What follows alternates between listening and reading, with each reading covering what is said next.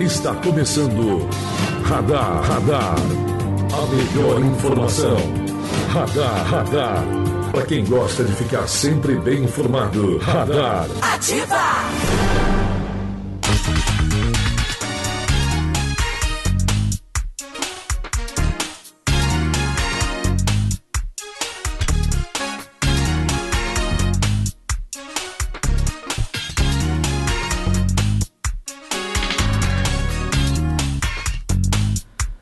Muito bom dia para você que a partir de agora passa a acompanhar o programa Radar. Estamos chegando na manhã desta sexta-feira, 7 de fevereiro de 2020, trazendo que é fato que é notícia da nossa cidade e também da nossa região. Bom dia a todos.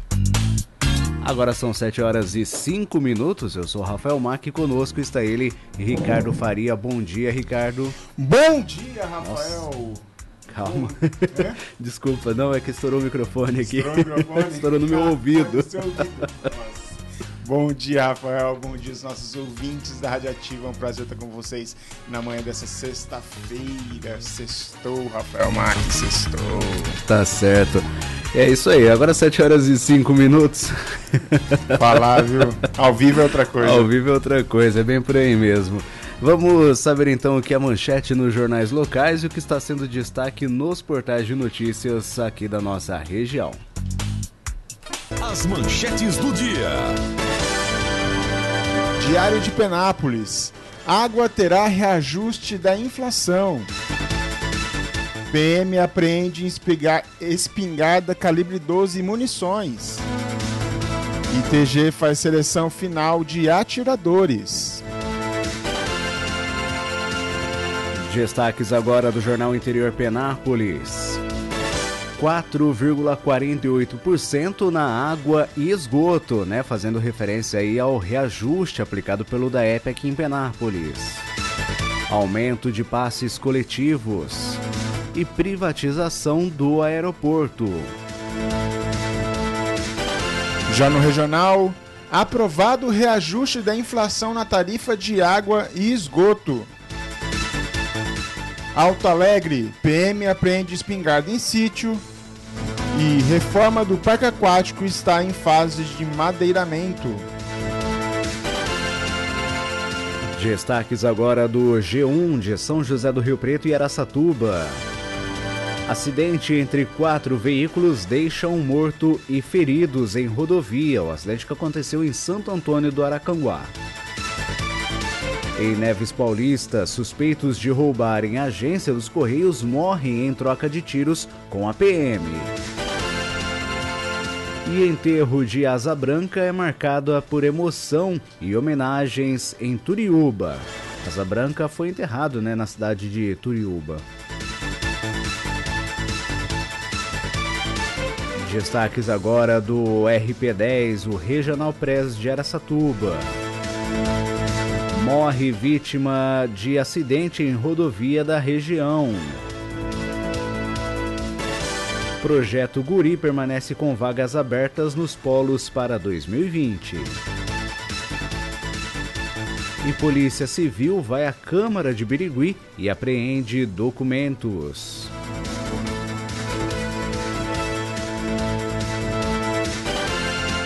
Destaques agora do site Hoje Mais Araçatuba. Políticos de Birigui são alvo de operação da Polícia Civil. Aposentado morre após ter bicicleta atingida por picape.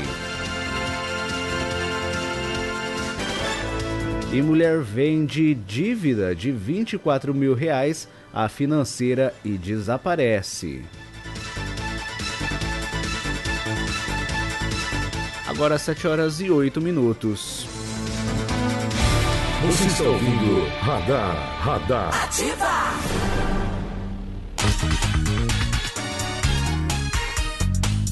Muito bem, agora 7 e 8, só lembrando, né, você pode participar do nosso programa através do nosso WhatsApp, 3652-0153. Esse é o telefone da nossa Ativa FM, também o WhatsApp aí para sua participação, tá bom?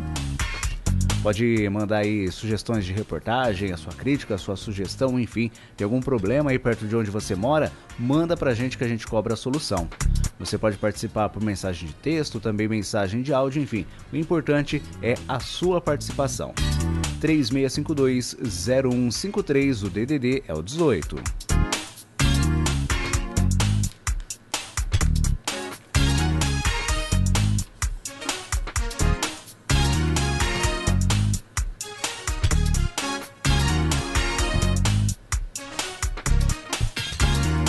Bem. E olha, a informação que é destaque hoje nos jornais aqui da nossa cidade, é claro também é destaque aqui no nosso programa Radar, é a informação de que o Conselho Gestor a do DAEP né, aprovou o reajuste da inflação na tarifa de água e esgoto aqui para Penápolis. Né? Na tarde desta quinta-feira, em reunião ocorrida na sede do DAEP, o Conselho Gestor de Saneamento aprovou aí por unanimidade o reajuste de 4,48% na tarifa de água e esgoto. Trata-se do índice inflacionário aí dos últimos 12 meses, utilizando aí como base o índice oficial do INPC, o IBGE, né, o Índice Nacional de Preços ao Consumidor, que é calculado aí pelo Instituto Brasileiro de Geografia e Estatística. O índice foi aprovado após a apresentação de uma planilha composta pelas despesas operacionais aí dos processos de água e esgoto, bem como uma análise proje é, da projeção aí de aumentos dos insumos que compõem a planilha. Entre eles estão a folha de pagamento, energia elétrica, combustíveis, produtos para tratamento de água, entre outros. Enfim, mais um reajuste, né? Mais um ano reajuste de água aqui feito pelo DAEP, né, para Penápolis. Eu confesso para você, Ricardo, que pelo menos eu fiquei contente com relação à porcentagem do aumento da água, né? 4,48% dentro ali da, realmente da inflação, né? É pelo menos isso, né? O aumento realmente, infelizmente, é fato. Não tem como, não tem como escapar. Mas é pelo menos né? é inevitável, realmente. Mas pelo menos eu fiquei contente por causa disso. Foram apenas 4,48% dentro da inflação. Houve esse bom senso, pelo menos, né? Sim, sim. É, o, ontem, ontem teve a reunião do conselho do, da EP, né? E lá na reunião, é, de fato, é o que você estava citando aí na matéria, né? Foi discutida essa questão do, é, dos insumos do, da EP, o tratamento de água, a energia elétrica, o combustível que é gasto é, no departamento de água e todos esses insumos, todas essas questões foram levados em conta para dar esse aumento esse aumento real, esse aumento da inflação, do, da inflação de 4,48. É, o que chama atenção nesse processo todo é que nos últimos, já nos últimos é, três anos do DEP foram dados, é, se não me falha mal, acho que 28%. Então, é, já teve um investimento nos últimos três anos, a população já investiu né, no DEP é, quase 28% né, no aumento da água. Então, esse, esses números já deram a oportunidade para o DAEP ter uma sobra de caixa que possibilitasse, por exemplo, a, a construção do, do elevado do Pereninha. Né? Então, isso é, vai possibilitar, por exemplo, a construção de, de, de mais uma caixa d'água no município. Então, esse ano, é, eles de fato pensaram o seguinte: olha, precisa então fazer a, a o repasse inflacionário para continuar mantendo o serviço do DEP em ordem, porém não precisa é, onerar tanto o bolso é, do contribuinte, já que é, já tem todos os investimentos feitos é, propostos, né, e já está eles é, todos eles alencados neste ano de 2020. Então pensaram mesmo em, em colocar 4,48 para manter o serviço básico do DEP com os custos é, da forma que tem que ser mantido, né? Então, combustível, a água, os insumos para o tratamento, então essas questões foram importantes para manter a, a base do DAEP em ordem, né? Uhum. Acho que é importante ressaltar também aqui a questão que a matéria traz, é que além da proposta do aumento na tarifa de água, né, também foi aprovado aí o aumento na tabela de preços dos serviços, né, como a ligação de água, religação, troca de registro, caminhão de água, né, o caminhão pipa, limpeza de caixa d'água e ensaios laboratoriais aí também, né? Então, outros serviços do DAEP que são prestados pelo DAEP também aí com reajuste. Permanece o mesmo reajuste, 4,48%. Isso. Esse esse reajuste, ele não fazia desde 2016. Então, vinha sem reajuste desde 2016 e agora eles aprovaram também o reajuste dos serviços, né? Os serviços, é, a gente estava calculando isso ontem, é, os serviços tinha é, alguns serviços 13, 14% de aumento de 2016 para 2020. E aí foi discutido no conselho então de que é, ao invés de passar 13% em algum desses serviços, passaria então aos 4,48, porque não tinha é, cabimento dá 4,48 de, de, de aumento na água e dá 13 de aumento no serviço. Exato. Então ele é, calculou então de que seria também o um repasse inflacionário de 4,48. Vale lembrar que esse serviço ele só é executado na conta do, do, do munícipe se for, se for requisitado, né? Então, Sim. por exemplo, uma nova ligação de água, isso vai ser cobrado. Se, se não tem nova ligação, não vai ser cobrado, né? Não é necessário, não é necessário. Agora, com relação a, aos, a, aos ensaios laboratoriais, precisou de fato fazer o, o, o aumento real, né? Nessa, nessa, nesses ensaios, porque precisa acompanhar o valor do mercado é, que, que é vigente nessa questão de, de fazer esses, esses testes e porque também o DEP tem uma excelência internacional, um IP, alguma coisa da vida. Uhum. Então precisava fazer esse, esse aumento eu, real. Até porque os, muitos desses ensaios laboratoriais não dependem só do DAEP, né? Sim, não. E detalhe, esses ensaios eles são feitos é, é, é, empresas públicas, privadas, aliás. Privadas. Que pedem, que pedem orçamento para o DAEP isso, não, isso não recai, por exemplo, no consumidor final. É, ah, entendeu? sim. Recai mais nas empresas e tudo mais. Então, por isso mesmo que foi feito esse, esse aumento, muito pensando nos valores também de mercado. Então, uhum. por isso que teve esse aumento real. Então não vai, então não, não, interfere muito na, na, na vida do, do cidadão. Entendi. E sim nas empresas que pedem para fazer esse tipo de, de ensaios. Bacana. Só para a gente finalizar, vale lembrar que reaju os reajustes né, entram em vigor a partir da data de publicação do decreto municipal, o que deve ocorrer já nos próximos dias. É, a, em tese será 1 de março, já que a, as datas sempre do, do, dos do aumento da água acontece 1 de março. A publicação deve acontecer antes para valer 1 de março, ah, né? Sim. Mas deve valer. Só, só mais uma informação, Rafa. O valor hoje é, de 5 metros cúbicos de água é de é, R$ 20,23.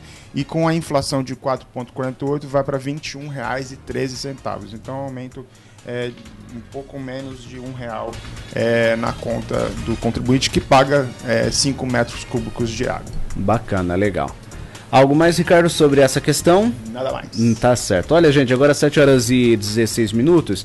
Essa semana, né, até a pedido de um ouvinte, a gente falou aqui sobre é, o parque aquático aqui de Penápolis. Isso porque, segundo a nossa ouvinte, até o próprio Ricardo também, é, o parque aquático estaria sem funcionar, né? Isso porque estão sendo feitas ali algumas alguns trabalhos de reformas, enfim, melhorias aí na questão do parque aquático. Mas a nossa ouvinte, né, tinha mandado mensagem reclamando: "Poxa, mas justo nesse período de verão, né, onde o pessoal gosta de usar o parque aquático, precisa muitas vezes até usar o parque aquático para se refrescar, enfim, tudo parado, né? A gente não pode usar e tudo mais". E a gente até ficou de, de buscar algumas informações com relação a isso e a Secretaria de Comunicação da prefeitura respondeu, né, sobre essa questão aí, publicou hoje nos jornais com relação a essa questão do parque aquático, né? Isso porque a reforma do parque aquático de Dirceu Gastão dos Santos Peters de Penápolis, iniciada no segundo semestre do ano passado, segue agora com a fase de madeiramento do telhado. A cobertura em si deve ser implantada aí até o final da próxima semana. Desde o início dos trabalhos, já foram executados aí serviços como demolição geral dos pisos, remoção de, é, remoção de portas e vitrôs, remoção de redes de água, né, que eram feitas aí é, por tubos de aço e esgoto, né? E aí também a remoção do telhado, remoção de azulejos, construção de vãos internos e também a construção de paredes internas. As obras estão sendo realizadas aí é, por uma empresa né, de Buritama, vencedora da licitação pública realizada pela Prefeitura de Penápolis. E de acordo com o cronograma, as próximas ações é, no canteiro de obras serão a instalação das redes de água e esgoto, instalação de revestimentos e pisos, instalação aí de vidros temperados em portas e janelas, instalação instalação de louças sanitárias, instalações, instalações elétricas e hidráulicas, a instalação do forro de PVC e também a pintura. O prazo para entrega da obra é de 90 dias. Esperamos realmente que seja cumprido então esse prazo, né? Mas está aí então com relação a essa questão do parque aquático. Nós comentamos, né, Ricardo, essa semana sobre o parque aquático e tá aí então essas novas informações sobre o processo de reforma que está sendo aplicada lá no local. É, import é importante essas manifestações dos nossos ouvintes, né? Porque depois Sim. faz a prefeitura se movimentar e trazer informação para que moramos ali próximo do parque aquático não vê uma movimentação enorme de, de pedreiros fazendo as obras ali, não. É, então devia estar num ritmo muito lento essa obra aí. É lógico que a informação que, que a prefeitura traz para a gente, que já está na fase de madeiramento, isso é importante para ver se de fato entrega em 90 dias.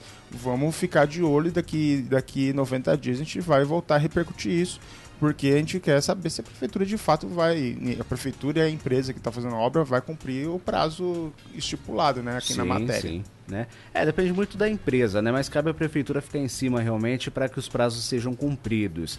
É, o que a gente lamenta realmente é que é justamente nesse período de verão, né, Ricardo? E, e, justamente num verão tão rigoroso quanto é aqui o da nossa região, né, interior de São Paulo, tudo mais, mas é, a gente lamenta realmente isso, né? E as pessoas que gostariam de poder usar as piscinas ali do parque aquático, se refrescar, é um, até uma, um passeio ali em família, né? Uma brincadeira em família, infelizmente acaba sendo prejudicada aí por conta das reformas. Mas ao mesmo tempo também é bom, né? São melhorias que estão sendo aplicadas para a população para que nos próximos meses aí, nos próximos, próximos verões, vamos assim dizer, o parque aquático possa ser bem utilizado. Assim esperamos, né? Sim, com certeza, Rafa. É, eu só estava pegando aqui a matéria que foi publicada é, em agosto do ano passado, eu estava tentando procurar aqui se tinha na matéria a informação sobre data. Até agora eu não achei a informação da data aqui em agosto do ano passado. Mas se naquele momento fosse 90 dias, 90 dias já foi já foi ah, já lindo, né? Uhum. Então, então a gente vai ter que ficar olhando, é, olhar de fato e, e fiscalizar essa obra porque de agosto do ano passado, que começou a demolição, até fevereiro deste ano, só fizeram a demolição, é um negócio complicado, né? Tá devagar, tá devagar. Devagar. Olha, gente, agora 7 horas e 21 minutos. Só mandar um abraço aqui o Giovanni, viu, Ricardo? O Giovanni já tá mandando Opa. um bom dia aqui pra gente. Hoje ele tá em casa, tá tranquilo, viu? Inclusive ele tá tomando café com a filha Isabela aí. Opa. Um abraço aí pro Giovanni, pra Isabela, o pessoal que já tá tomando café, tá aqui ficando bem informado com o nosso programa Radar. O Giovanni já é o terceiro da, da bancada do Radar do, já do, praticamente, do radar, né? viu? Praticamente. É, todo dia aqui dando um oi pra gente. Exatamente. É, quem tá mandando aqui o bom dia pra gente também é a Gilmara. A Gilmara, aliás, é quem pediu a informação aqui sobre o parque aquático, viu, Ricardo? Ela está agradecendo Opa. aqui a, as informações fornecidas aí sobre o, o parque aquático. E bom dia aí para você também, viu? Um grande beijo aí, um bom dia para você também. Enfim, quem está mandando aqui o bom dia pra gente também é a Ana Cláudia, né, lá do bairro Lajeadinho, né? É, também aí falando que não perde o programa. Obrigado aí pela sintonia, pela companhia de todos vocês, tá bom? Só lembrando, nosso WhatsApp 36520153, telefone da nossa Ativa FM também o WhatsApp para sua participação, tá bom? Agora 7 horas e 22 minutos, nós vamos para o nosso primeiro intervalo e voltamos já trazendo mais informações aqui do nosso programa de hoje. Agora 7 e 22. Você está ouvindo Radar, Radar. Ativa!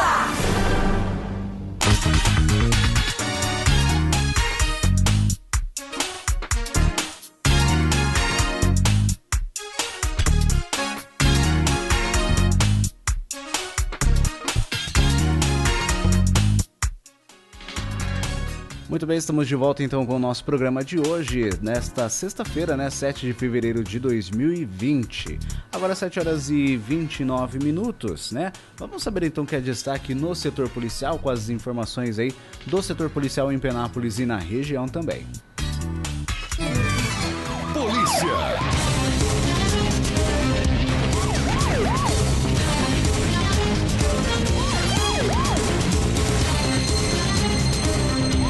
Olha, começa as informações do setor policial trazendo a notícia de que policiais militares apreenderam aí na noite de quarta-feira uma espingarda e munições em um sítio. A ação ocorreu em Alto Alegre após a equipe ser acionada aí para atender uma ocorrência de ameaça pelo local. Os envolvidos prestaram depoimento no plantão policial de Penápolis e foram liberados. De acordo com o boletim de ocorrência, Os PMs foram à propriedade onde um agricultor de 42 anos relatou que por volta das 9 horas da noite foi conferir a cerca elétrica quando uma dona de casa de 56 teria gritado para o marido pegar a espingarda. O homem ainda disse que com a arma em punho a mulher teria dito aí que atiraria nele, momento em que, uh, em que ocorreu, em que correu e acionou a PM, né? Um autônomo aí de um autônomo é, se identificou depois, filho inclusive dessa mulher, se identificou como proprietário da arma, apresentou a documentação inclusive sobre a sua propriedade, né, propriedade da arma, e ambos foram encaminhados ao plantão policial de Penápolis para prestarem mais esclarecimentos. Depois de serem ouvidos, mãe e filha, mãe e filho foram liberados, entretanto, a arma, né, uma espingarda de calibre 12, foi aí apreendida. Junto com a arma, foram apreendidas aí uma, cerca de 26 é, cartuchos é, intactos, né, e outros 25 deflagrados.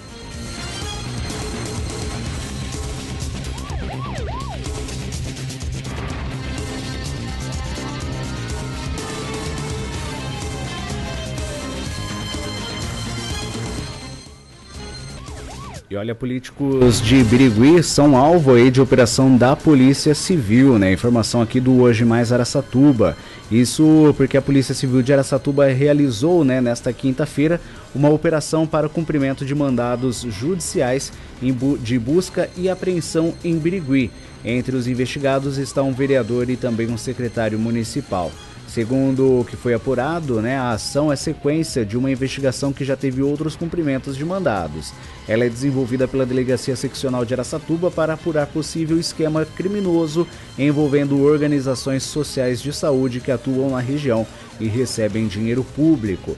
Várias equipes participam da operação e foram ao mesmo tempo nos endereços dos investigados. Os policiais estiveram na Câmara, na Prefeitura e também nas casas dos, do vereador Valdemir Frederico, o Vadão da farmácia do PTB e, os, e do secretário municipal de gabinete Gilmar Treco Cavaca, que foi secretário da Saúde nos dois primeiros anos da atual administração. Também houve buscas em um escritório que seria da organização social Santa Casa de Birigui e na casa de uma advogada em Araçatuba.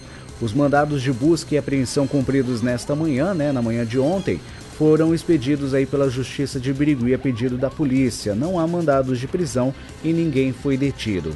Como o objetivo da operação é buscar provas que confirmem os indícios de fraude, por enquanto, a polícia não se manifestará, não se manifestará sobre as investigações. Segundo o que foi publicado aqui pelo Hoje Mais Araçatuba, na casa do secretário de gabinete foram apreendidos computadores, mídias, documentos e também um celular. Em seguida, Cavaca acompanhou os policiais até a prefeitura. Foram feitas buscas na sala dele e apreendidos computadores. A equipe que esteve na casa de Vadão e depois no gabinete dele na Câmara também recolheu computadores, aparelhos de celular e documentos. Tanto Cavaca como o parlamentar acompanharam as respectivas buscas e em seguida foram liberados, não sendo levados aí para a delegacia.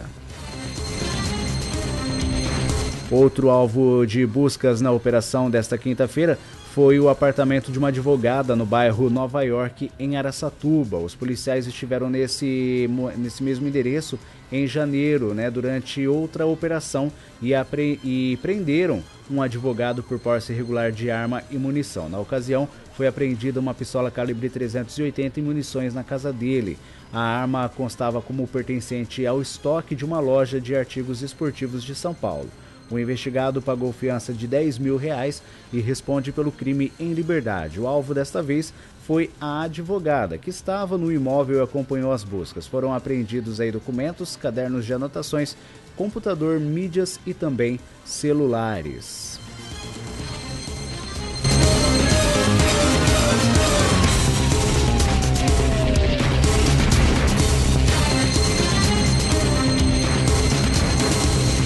E olha, questionada, né, pela reportagem do Hoje Mais, a prefeitura informa, informou, né, que o mandado de busca e apreensão era para a casa do secretário e sua sala de trabalho, não sendo direcionado ao prefeito Cristiano Salmeirão do PTB e à prefeitura. De acordo com o executivo, policiais civis estiveram no gabinete de Cavaca, que que também está colaborando com as investigações. O município reforça que quando a atual gestão assumiu em janeiro de 2017, o prefeito solicitou à equipe de governo total transparência nos trabalhos realizados e colaboração aos órgãos de fiscalização, o que tem ocorrido. Como exemplo, citamos a Operação Fratelli, que trouxe à tona a chamada máfia do asfalto em Birigui, que investigou as gestões dos períodos de 2005 a 2012 com a colaboração do executivo fecha aspas. Por fim, a prefeitura de Birigui afirma que está à disposição da Polícia Civil para oferecer documentos e informações relacionados ao governo municipal. Já a Câmara de Birigui, em nota, disse que não se manifestará enquanto, for, é, enquanto não for comunicado oficialmente acerca dos fatos. O vereador Vadão adiantou apenas que seu advogado está preparando uma nota para ser distribuída à imprensa ainda né, nesse, entre hoje, entre ontem e hoje, né? E os detalhes então permanecem sendo aí apurados. É um absurdo isso acontecendo, né, Rafa? Sim. A é. gente, a gente tá vendo essas questões acontecer. Essa OS é, que cita na matéria foi a OS que gerenciou o pronto-socorro aqui de Penápolis. Né? Sempre está tendo. É, a gente vê matérias relacionadas eu aqui em Satuba, em Birigui. É, recebi uma notícia, por exemplo, de João Pessoa, onde eles também é, faziam parte de gerenciando hospitais lá. E e sempre sempre sempre está envolvido com essa questão da, da corrupção. Nessas, nessas matérias que foram publicadas, disseram que existe a possibilidade de, de pagamento de rachadinha do hospital com relação a esses políticos de, de, de, de Birigui. O que chama a atenção é o Cristiano Salmeirão. Não, não, se não mandar embora, pelo menos afastar o secretário de, de governo da, da, da Prefeitura de Birigui. Já devia ter afastado numa questão dessa. É, tem, tem que se investigar, tem que dar o direito contraditório e a pessoa ter o direito de, de responder isso é, é, em, em, todas as instâncias. Porém, é um caso que envolve o, secretário de governo. Teria que afastar esse secretário urgentemente de Birigui. É, o correto seria esse, né? O correto seria esse. E olha, uma última, uma última informação aqui do nosso plantão policial é a de que um representante de uma empresa de crédito de Aracatuba procurou a polícia nesta quinta-feira para denunciar prejuízo de mais de 24 mil reais. O valor é referente à dívida assumida de uma suposta cliente que sumiu antes de finalizar aí o contrato. Segundo o que foi relatado, a suspeita procurou a financiadora de R$ 24.400. O contrato previa que a investigada recebesse os 25 mil né, e 400 e ficasse com mil reais e devolvesse o restante para a financeira. Porém, antes que o dinheiro fosse depositado, a mulher desapareceu e deixou de atender o telefone. Segundo o representante, a empresa ficou com prejuízo de R$ 24.400, mas a mulher não recebeu nenhum valor, apesar de ter a dívida com o banco quitada. Aí ficou alerta, né? Que, que golpe, né? Diferente. Eu nunca, nunca tinha ouvido falar sobre isso, né? E a, é, confesso que até houve um erro da empresa aqui também, né? Que tá a dívida sem antes finalizar o contrato, enfim, é estranho no mínimo. É muito estranho. Gente, agora 7 horas e 39 minutos. Você está ouvindo Radar, Radar. Ativa!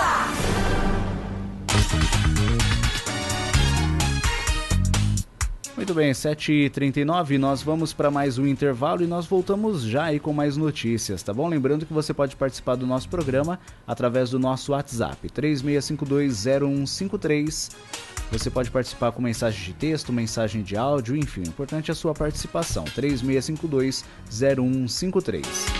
7h39, o intervalo é rápido, nós voltamos já com as últimas notícias de hoje. Você está ouvindo Radar, Radar. Ativa!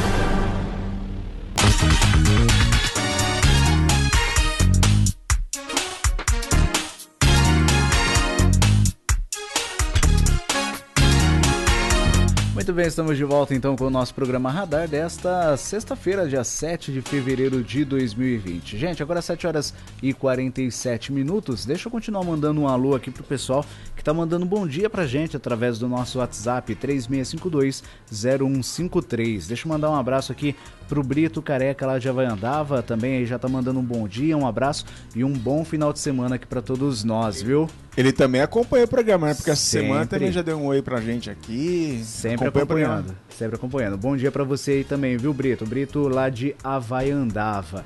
Quem tá mandando um bom dia aqui pra gente também é a Vanderleia Ferreira, Vanderleia Ferreira do Benoni Soares também aí, um grande abraço para você, Vanderleia, um abraço para todo o pessoal aí do Benoni Soares, também sempre ligadinhos aqui no nosso programa, no nosso programa Radar, tá bom? Você pode continuar mandando, participando aqui do nosso programa através do nosso WhatsApp, 3652 0153, tá bom? Esse é o telefone e também o WhatsApp aí para sua participação. Mandar um abraço também pro Pedro Neto, Pedro Neto Penapolense, acabou de se formar em engenharia civil é, e vai tomar um café comigo daqui a pouco. Opa, esse sim, vai, hein? Vai tomar um café comigo. É só ele que você convida, né? Não, não, tem problema não. não, Ricardo. Não tem problema não, vai Fica ter tranquilo, volta. vai ter, vai ter outras oportunidades. Vai, vai ter outras oportunidades, né? Tá bom. Olha, gente, 7 horas e 48 minutos. Já que eu não vou tomar café com o Ricardo, eu vou trazer para você a informação de que o Aeroporto Estadual Ramalho Franco de Penápolis deverá ser privatizado ainda neste ano. A informação foi da Secretaria Estadual de Logística e Transportes do Estado de São Paulo. Em nota enviada pela assessoria de imprensa, o órgão frisou que os estudos de desestatização estão em andamento pelo DAESP, né, que é o Departamento Aeroviário do Estado de São Paulo, com assessoria aí da iOS Partners, né, consultoria internacional contratada para verificar, né, e definir aí o modelo mais eficiente de gestão e funcionamento. Abre aspas. Todo esse processo deve ser concluído em 2020, enfatizou a secretaria. É, e em julho né, do ano passado, o aeroporto passou aí por vistoria de técnicos e executivos da empresa contratada pelo governo estadual para definir aí o um modelo de desestatização. Na época, a equipe esteve analisando aí as áreas internas e externas do aeroporto, né? com um carro. Inclusive, eles percorreram aí toda a pista fazendo imagens. É, o saguão também foi fotografado e foi feita ainda inspeção nos sistemas de procedimentos do espaço aéreo, entre outras é, questões. Né? Vale lembrar que a movimentação do, do aeroporto estadual Ramalho Franco, né, aqui de Penápolis, ele é feito em sua maioria por aviões da executivos, né? É feita em sua maioria pela aviação executiva. Isso porque o aeroporto não recebe voos regulares, né? Os famosos voos domésticos, né? Com a venda de passagens e tudo mais. Mas enfim, tá aí, né? Uma informação que é, gera até um certo benefício, né? Talvez essa questão da privatização do aeroporto. Eu vejo pelo menos com bons olhos, viu, Ricardo? Isso porque, para mim, pelo menos, privatizando o aeroporto, uma empresa ela consegue trabalhar diretamente com o aeroporto daqui, realizar investimentos e até mesmo a promoção, né, de incentivos aí para que a movimentação possa ser maior no aeroporto. Sem dúvida nenhuma, Rafa. É, nessa mesma matéria, tava, é, se você puder me ajudar aí, vai ter, vai ter uma informação de que é, o DAESP está abrindo, parece que um edital, um chamamento, para que é, assim que assim tiver essas privatizações poderem abrir também a, voos para empresas que têm aeronave com, com é, aeronave de pequeno porte com até 19 passageiros, se me fala a memória, e isso poderia é, trazer esses voos regulares para essas cidades menores e tudo mais. É, então, de fato, é importante. Aqui, ó, a vistoria aconteceu nos 21 aeroportos é, geridos pelo órgão, né, além de Penápolis, Aracatuba e São José do Rio Preto, estão incluídos no pacote. E aí eles dizem que é, o DS publicou em agosto um edital de chamamento para empresas que possuem aeronaves de pequeno porte e queiram operar nos aeroportos do interior. Segundo o órgão, exige a exigência da companhia é, frotas com capacidade de transportar 19 passageiros. Então, esses aviões de pequeno porte talvez teria a possibilidade de, de, de estar nesses aeroportos menores, né? Então, do, do, interior, principalmente, porque eles querem fazer novas conexões, as conexões que possam levar para os grandes centros, né?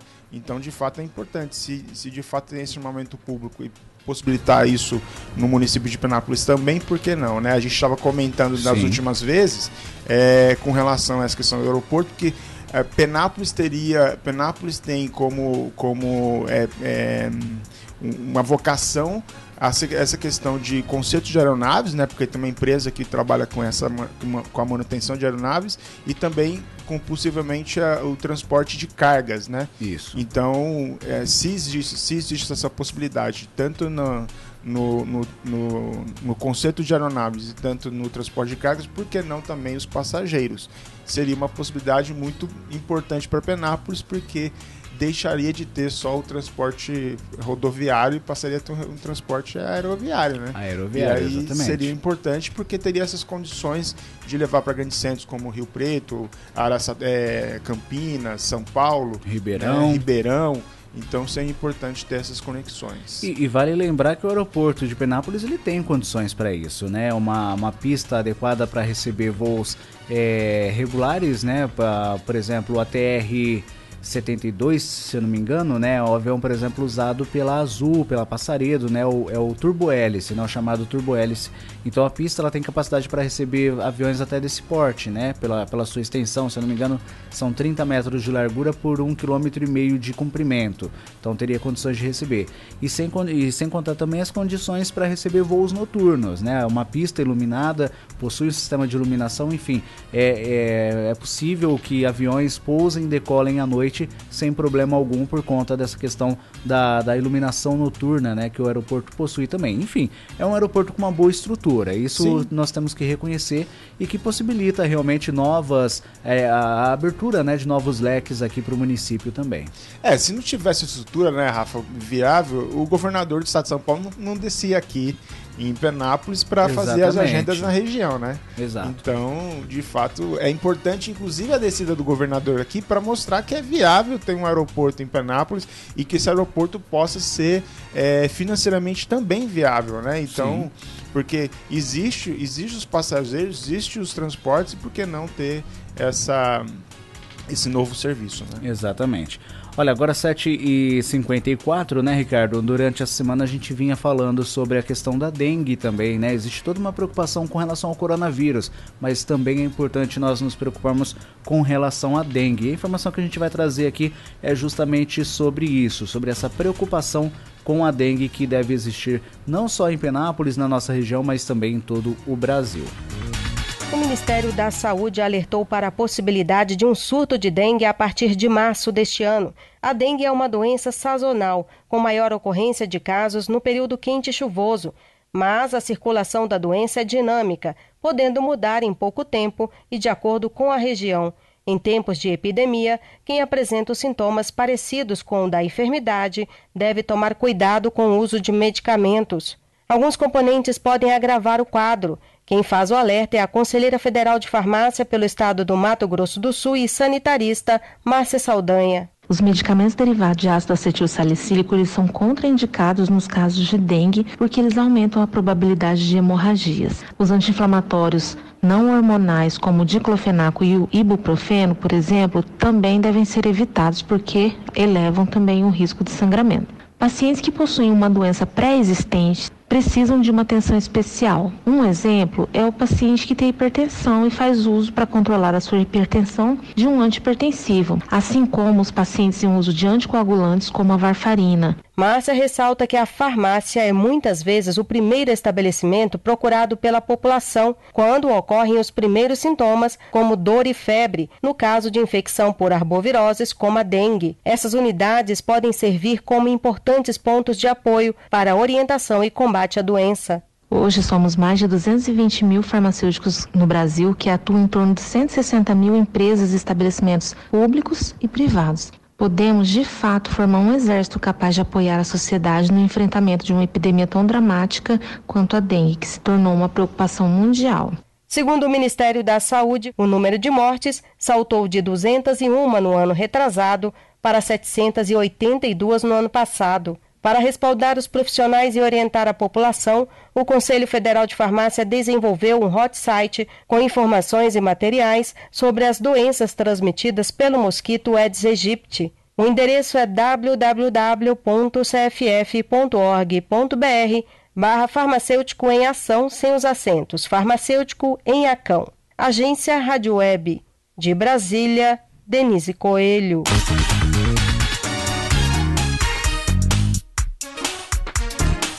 Tá certo, obrigado aí pelas informações, né, com relação à questão da dengue. É uma questão que continua preocupando, continua preocupando muito, inclusive, né, Ricardo? Sem dúvida nenhuma, Rafa. A gente estava comentando, né, na, na, na, no dia 5 sobre isso, né, que a gente está preocupado com o coronavírus, mas a dengue aqui no nosso quintal é muito mais preocupante, né? Sim, sim. Tem muito mais casos. E aí, naquele mesmo dia, um, um, um médico meu amigo aqui mandou, uma, mandou informações dizendo o seguinte, que uh, a força da dengue vai vir muito mais forte esse ano do que nos últimos anos. E que o, o pronto-socorro municipal uh, tem um movimento da dengue agora, em fevereiro, já maior do que via em maio, em maio de, de, de, outros anos. Né? Então a epidemia está vindo muito mais forte uh, neste ano. E aí as pessoas precisam ter o cuidado mesmo de de não deixar criadouro né, nas casas e tomar cuidado com potes de água, com com coisas que poderiam é, fazer esse movimento. E aí o que chama a atenção é o Franklin Cordeiro ontem, né? O, o chefe da, da, Vigilância Epidemiológica fez um vídeo, um desabafo mesmo nas redes sociais, é, um vídeo de quase cinco minutos falando sobre isso e falando, ó, oh, tem que tomar cuidado, porque pode uma, um ente seu é, falecer por causa disso, né? Sim. Então, de fato, é muito preocupante o que está acontecendo com a dengue aqui no nosso quintal, aqui na nossa região, né? E, e, tem que ressaltar, né, Ricardo? Todo cuidado é pouco, né? E esse cuidado tem que partir realmente da população, tem que partir das pessoas. É tomar cuidado com a água parada no quintal, é tomar cuidado com isso, com aquilo, enfim. E, e, se cada um fizer a sua parte, com certeza o problema da dengue ele é menor. Mas infelizmente e as pessoas deixam a desejar, principalmente agora nesse período de chuva. Nessa semana, por exemplo, choveu aí quase que todos os dias, né? Então vale a pena, vai lá, dá uma olhadinha no quintal. Não tem nada que tem água parada ali. Se tiver, joga fora. Enfim, tome todos os cuidados. Afinal, é um bem que você faz para o seu vizinho e principalmente para você, porque a próxima vítima da dengue, infelizmente, pode ser você, Ricardo, pode ser eu, pode ser qualquer um de nós a, a próxima vítima da dengue. É, e quem já pegou dengue como eu sabe o quão chato é. Porque, eu nunca peguei. Nossa, é muito chato. É muito chato. Você fica uma semana e meia na cama, que tem gente que vomita horrores. É, então, é, não é legal. Não é legal. Quem pegou dengue, de fato, sabe o horror que é. Então, não desejo isso para ninguém. Exato. Não desejo para ninguém. Eu, particularmente, graças a Deus, nunca tive dengue, mas pessoas muito próximas a mim já tiveram. Eu acompanhei e sei realmente o quanto é difícil superar esse essa doença aí, né? Essa... É, eu já escrevi, eu já escrevi textos no blog com relação a isso, porque é. de fato é muito ruim, não é legal. Pois é. Gente, olha, 7 horas e 59 minutos, não há tempo para mais nada. Só agradecer a presença, a participação sua aqui, Ricardo. Obrigado. Até segunda-feira. Obrigado, Rafa. Obrigado aos nossos ouvintes. Uma boa sexta-feira para todos nós. Um bom final de semana, sábado e domingo, que possa ser muito divertido. E até segunda-feira, às 7 horas da manhã. Tá certo. Obrigado a você que esteve na sintonia na companhia do nosso programa. Lembrando que nós retornamos então na segunda-feira a partir das 7 horas da manhã. Uma excelente sexta-feira, um final de semana melhor ainda, curta com responsabilidade, tá bom? Um grande abraço a todos, gente. Até segunda. Tchau, tchau, hein? Termina aqui. Radar, radar. A melhor informação do seu rádio. Radar, radar. Ativa!